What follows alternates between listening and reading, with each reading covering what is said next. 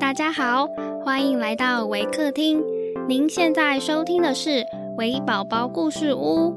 本节目为台湾维客公益行动协会远距陪伴服务项目，透过讲故事的方式，陪伴我们在全球十一个国家、四十八个服务据点的孩子，让疫情所带来的距离不再是距离。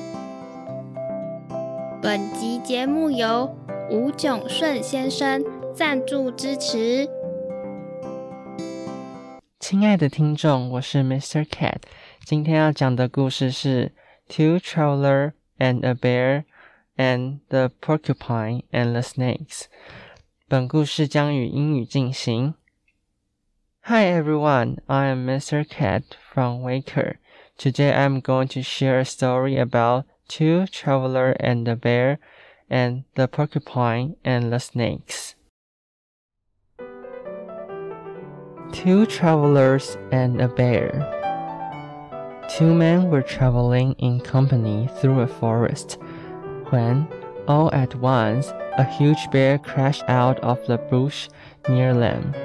One of the men, thinking of his own safety, climbed a tree. The other, unable to fight the savage beast alone, threw himself on the ground and lay still, as if he were dead.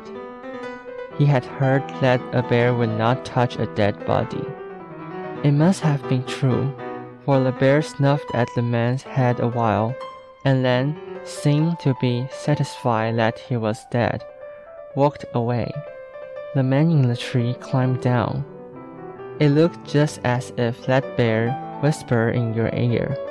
He said, What did he tell you?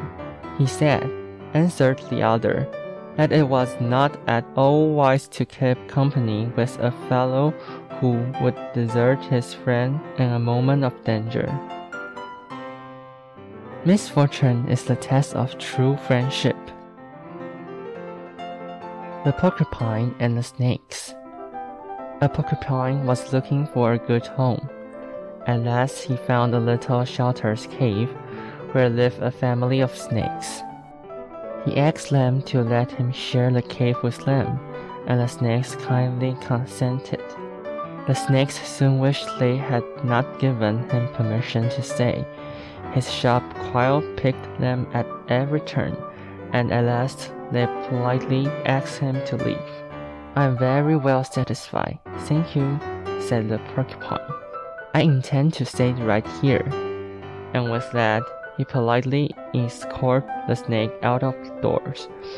And to save their skin, the snake had to look for another home. Give a finger and lose a hand,